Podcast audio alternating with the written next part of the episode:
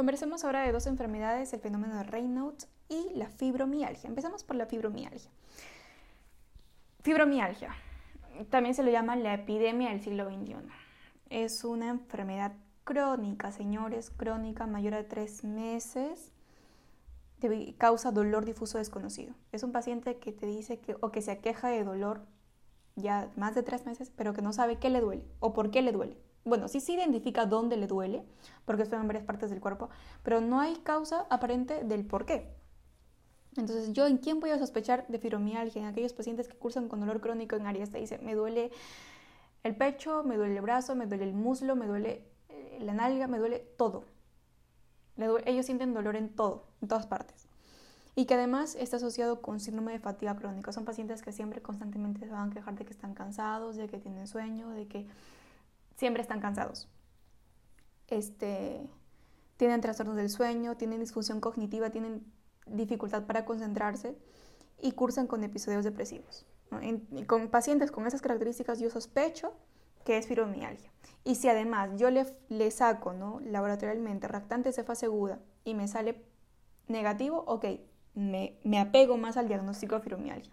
Pero si me sale positivo, ok, lo excluyo.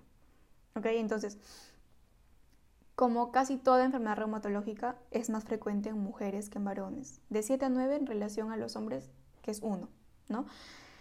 En mujeres de 7 a 1 o de 9 a 1 en esa relación.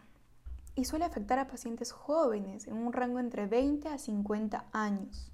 A pacientes jóvenes, 20 a 50 años. Criterios.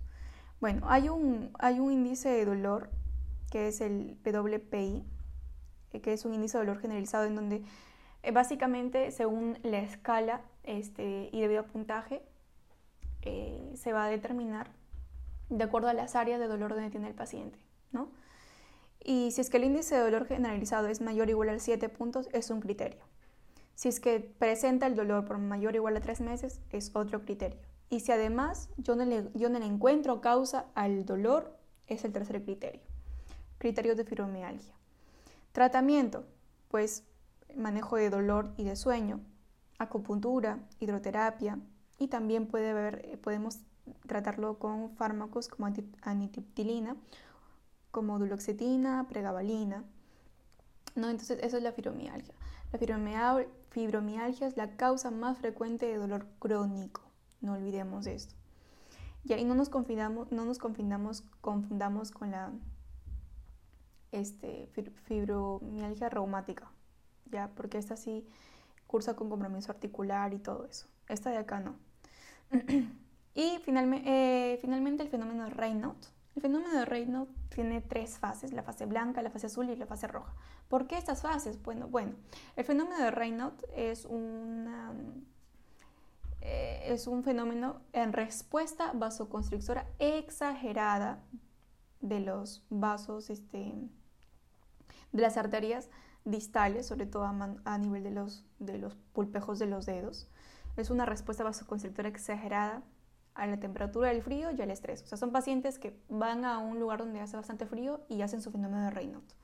O que están sometidos a mucho estrés y hacen su fenómeno de Raynaud. ¿Y cuál es el fenómeno de Raynaud? ¿Cuál es la clínica? Bueno, tres fases, la fase blanca, la fase azul y la fase roja. Fase blanca, esta vasoconstricción intensa suprime, cohibe el flujo sanguíneo. Al cortar el flujo sanguíneo de manera eh, un poco brusca y súbita, eh, los dedos, ¿no? sobre todo los dedos a nivel distal, se tornan blancos, por eso se llama la zona blanca, se tornan blancos. Y luego hay, este, pasan a la fase azul, donde estos dedos blancos pasan a ser azules, ¿no? justamente por la hipoxia que, se genera.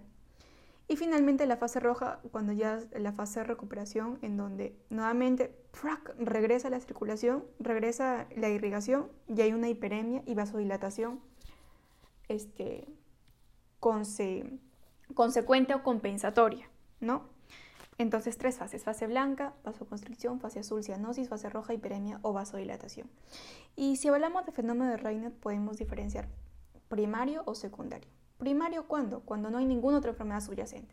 Secundario, cuando está asociado a LES, es un paciente que tiene su diagnóstico de LES y que además cursa con esta clínica, o que tiene esclerosis sistémica. Tratamiento, este, si la fisiopatología de esto es una vasoconstricción, ¿yo qué voy a hacer?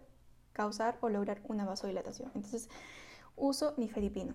Es indicado el nifedipino para esto.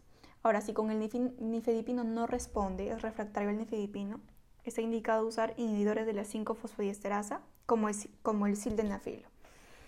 La complicación más grave del fenómeno de Raynaud es que, obviamente, al, al haber este corte de riego sanguíneo, pueda causar necrosis pulpar, necrosis de los pulpejos de los dedos o necrosis, no sé, de la mitad de dedo, ¿no? Justamente porque, porque pasó mucho tiempo sin irrigación sanguínea y se pierde el dedo.